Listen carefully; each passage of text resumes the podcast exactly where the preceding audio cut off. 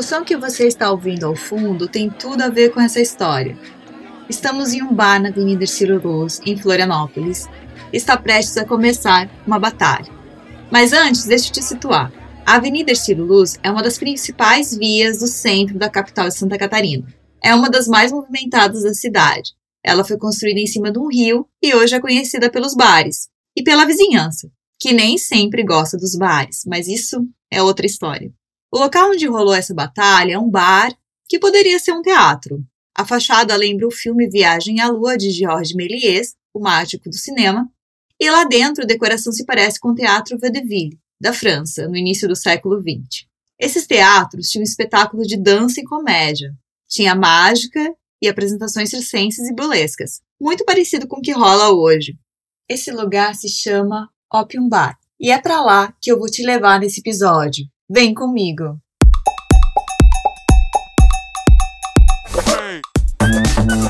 Eu sou a Carol Passos e esse é o primeiro episódio do Histórias Plurais, um podcast que vai falar sobre histórias de pessoas reais, pessoas que nem sempre são ouvidas. Essa é uma produção do Pós-Fácil Hub de Jornalismo em Áudio.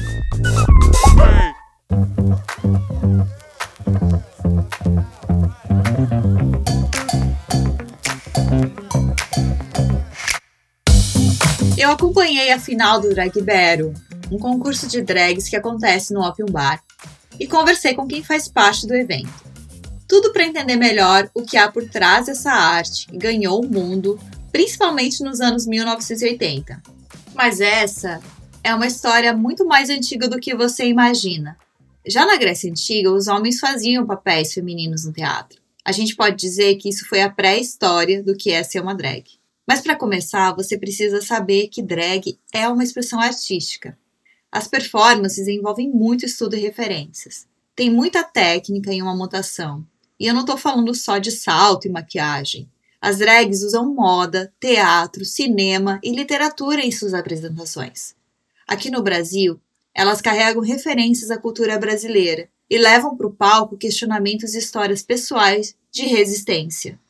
Quem explica é a deusa mística, uma das finalistas da batalha que estamos acompanhando nesse episódio. Ela foi a preferida do público em votação nas redes sociais, mas ficou com terceiro lugar na pontuação do júri naquela noite.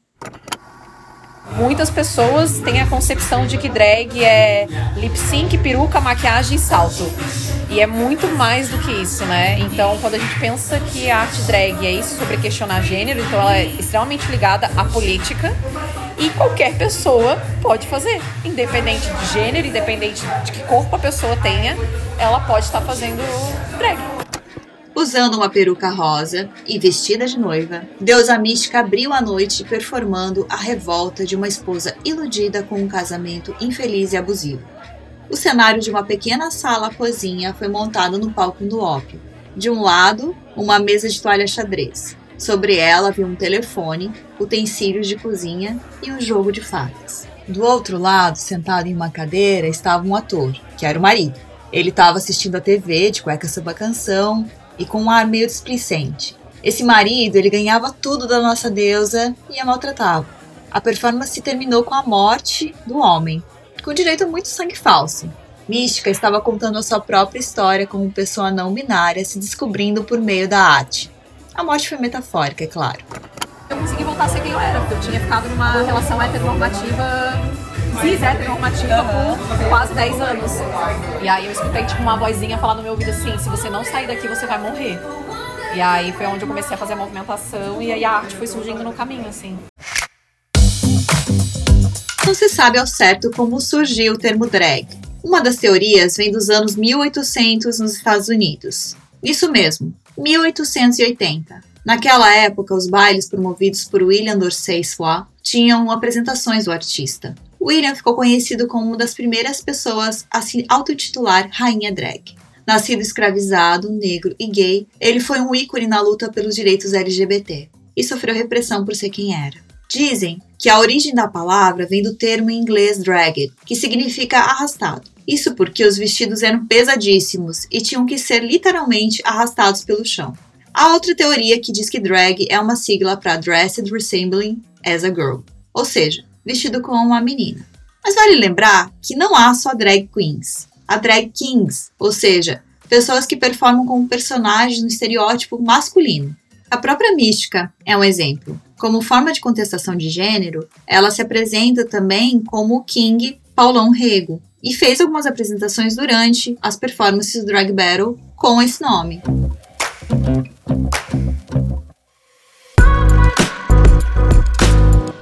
Voltando um pouco à história da cena de Floripa, a gente conversou com a Victoria Becker, que é uma das produtoras e idealizadoras do Drag Battle. Ela começou a carreira há mais de 10 anos e conhece a fundo a cena de Florianópolis.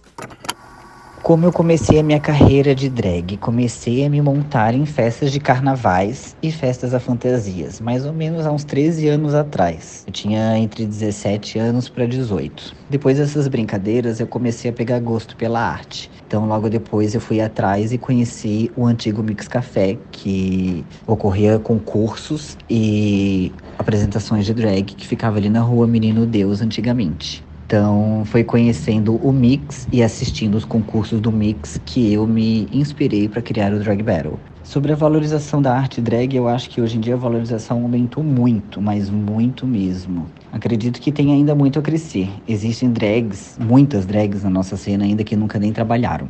Acredito que mais de 80% da cena drag nunca nem trabalhou com drag. E o Drag Battle veio para isso, veio para mudar, para as meninas mostrarem o seu potencial, mostrarem o seu trabalho e também conseguirem trabalhos avulsos, não só dentro da OP, mas em qualquer outro tipo de boate, em tipo de festas que sejam especiais que nem elas. Então nós damos o local para elas poderem se apresentar, aonde a arte drag cresceu bastante aqui na cidade, graças a Deus, através do nosso concurso. Ao longo da cena drag, eu acho que o que mais mudou foi a cumplicidade e a união entre elas. Por isso que na minha época, eu acho que isso era o que menos existia, a união no caso, né? Hoje em dia as gatas se ajudam, elas gostam de crescer juntas, coisa que antigamente era bem diferente.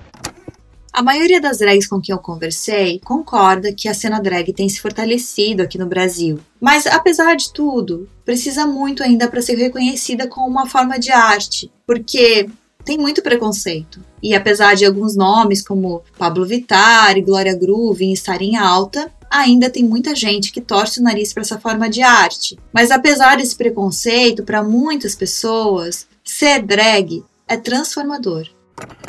A criação da Pietra foi muito doida. Eu sempre fui uma criança muito viada, uma criança que sempre gostou de salto, roupas femininas, cabelo longo e afins, maquiagens e por aí vai. Essa voz é de Pietra Beauty, a apresentadora do Drag Battle. Aqui ela conta como começou a se montar. A Pietra foi um divisor de águas assim na minha vida, pois na escola passei muito preconceito, ouvi de muita gente que eu não iria ser nada, que eu era apenas um viadinho, até de familiares meus. Eu ouvi que eu jamais seria alguém na vida. E, de tanto me criticarem, eu peguei essas críticas e transformei em amor. Criei a Pietra. Rainha do bate-cabelo, dona de humor que não perdoa ninguém, Pietra é drag há quase 15 anos. Ela começou em São José, na Grande Florianópolis, e não parou mais. Vai, vai tomar outro ar por quê?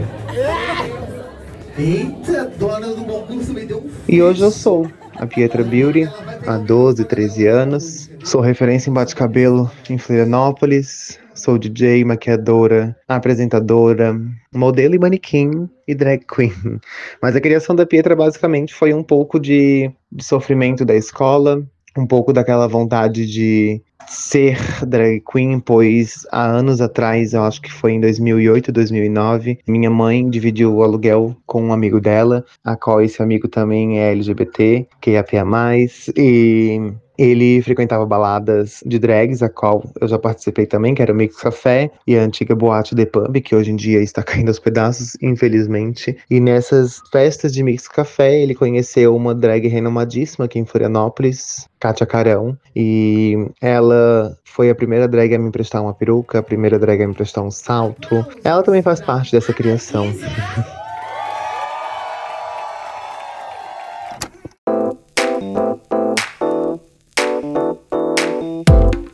universo drag questiona o estereótipo de gênero, não é de se admirar que haja preconceito. Ainda mais um estado como Santa Catarina, o quarto estado brasileiro com mais registros de violência contra a população LGBTQIA. A sigla inclui lésbicas, gays, bissexuais, transgêneros, travestis, intersexuais e assexuais, entre outros gêneros. O dado é do Anuário Brasileiro de Segurança Pública, publicado em 2021 com dados referentes ao ano de 2020. Qualquer pessoa pode ser drag independente de gênero, mas a partir dos anos 1980, estudos sobre sexualidade começaram a vincular a arte à teoria queer. Como a maioria dos artistas é LGBTQIA, essa é uma das razões por que rola muito preconceito em enxergar o trabalho como arte. Acho que falta apoio, né? Falta apoio. A gente vive num país que é culturalmente muito rico, mas a arte não é assim tão valorizada. Esse apoio falta muito à realidade do artista brasileiro. E não seria diferente com a drag brasileira, que além de ser artista, multiartista, né? Porque a gente faz multifunções, multitarefas ao mesmo tempo. Esta é Anarquisa de la Soledad, segundo lugar no Drag Battle. Anarquisa veio de Belém do Pará e poucos dias depois de desembarcar em Floripa, estava no concurso. Vestindo um maiô branco, usando peruca castanha com uma longa trança, naquela noite da final, Anarquisa fez uma performance de dança solo, exaltando respeito às religiões de matizes africanas e à força das pessoas negras. Interpretou uma sequência das músicas Não Mexe Comigo, na voz de Maria Bethânia, Naruanda, cantada por Carolina Soares, e finalizou com Formation da Beyoncé. Anarquisa vem da família das Demônias, um coletivo artístico-cultural que atua na House Noite Suja, na capital paraense. É de lá que traz a sua inspiração. Uma das representantes mais conhecidas desse coletivo é Tristan La Soledad, a mãe drag de Anarquisa eu me inspiro totalmente, tiro forças delas, porque existe esse papo de afeto, onde a gente divide coisas, divide vivências, compartilha opiniões, conversa, se suporta no melhor sentido da palavra mesmo, de dar suporte, se ajuda, se ama, se quer. Então, assim, eu não poderia ter exemplo melhor a seguir senão esse, assim. Então, sou muito orgulhoso de ter nascido nessa cena, nesse movimento das demônias. E sem dúvida é a minha inspiração, minha fortaleza. Família e coletivo são conceitos importantes para fortalecer o movimento. Foi assim que surgiu também a Nova Era, terceira finalista e ganhadora do Drag Battle. Aplausos para a Nova Era! Falando da minha experiência com esses três amigos, eles me acompanham até hoje, eles fazem parte desse coletivo comigo até hoje, construindo minhas performances junto comigo, me auxiliando. É, e aqui no, Drag Battle eu encontrei essa família, assim, essa, essa cena noturna drag, é, esse coletivo. E a gente está vendo cada vez mais, assim, na noite, vendo surgindo oportunidade para todas que a gente juntas aqui, colocando o nosso pé, a nossa peruca lá no palco, é, juntas, tem muito mais potência do que uma fazendo separada.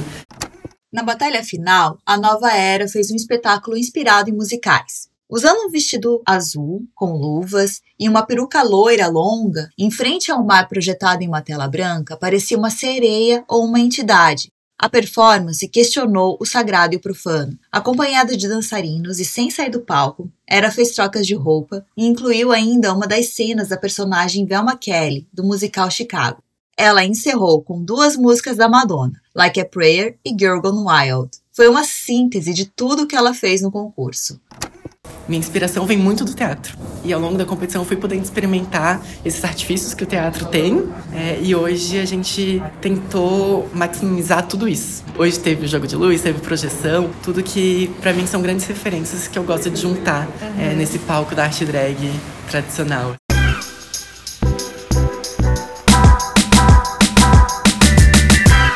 Só as drags que se encontram no espaço de diversidade. Para Mariana Tomé, um lugar como o Ópio é um sonho. Ela é uma das donas do bar. Mulher cisgênero, ou seja, que se identifica com o gênero atribuído no nascimento, Mariana é cineasta. Depois de uma temporada nos Estados Unidos para estudar e trabalhar com cinema, ela voltou a Florianópolis. Mariana, além de sócia do Opium, é também Madame Selavi, uma artista burlesco que também se apresenta por lá. Nós sempre nos encontramos os esquisitos, os que se apaixonaram por estranhezas que não são comuns, que são curiosos e perseguem a arte em todas as suas formas. Hoje eu chorei, E choro porque eu sempre precisei de um lugarzinho assim para ser esquisita do jeito que eu sou. E como na minha vida inteira que me vi encontrando e me cercando de pessoas que também amavam tudo isso que vocês estão vendo aqui, agora nós todos juntos criamos um lugar onde vocês podem se conhecer, se amar e trabalhar juntos. Muito obrigada.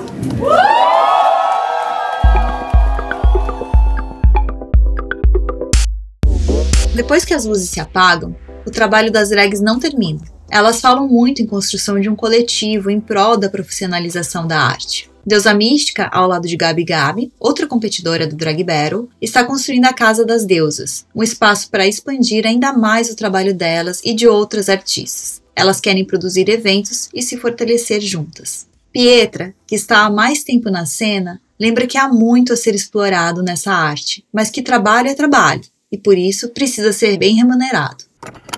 A arte drag é linda, é é uma arte livre e se você se sente bem com maquiagem grandona, faça maquiagem grandona. Se você se sente bem com maquiagem pequena, faça maquiagem pequena. E quando eu falo de fazer maquiagem grande, é maquiagem como drag queens antigamente, como o filme Rainha, é, Priscila Rainha do Deserto. E se você se sente bem fazendo uma maquiagem pequena, tipo Pablo Vittar, que é uma maquiagem mais cis, faça também. A arte drag é um é incrível. Só quem faz essa arte sabe o que é. E se você não faz essa arte, nunca se montou, se monte, tenha essa sensação, pois é muito bom. E uma coisa que também mudou muito foi a falta de estrutura para ter uma drag queen no palco. Como eu falo há longos anos, né? Toda balada tem estrutura para receber um DJ, mas nem toda balada tem estrutura para receber um show de uma drag ou até de um artista. Às vezes eu acho que falta um pouco de palco para os artistas drags. Mas drag se encaixa em qualquer lugar. Entendeu? Drag faz hostess, faz DJ, faz show, faz tudo. Drag é arte e eu particularmente eu amo e vivo, sobrevivo e pago minhas contas com essa arte. O Drag Battle é um evento idealizado pelas produtoras Vitória Becker e Isis Azazel, em parceria com os sócios do Opium Bar, Mariana Tomé e Guilherme Lemos. Esta foi a segunda edição do evento. Se você quiser saber mais, visite opiumbar.com.br. Acompanhe o nosso trabalho em posfaciohub.com ou nas redes sociais como arroba Podcast. Um beijo e até a próxima! Esse podcast foi editado pela BZT e produzido por Pós-fácil.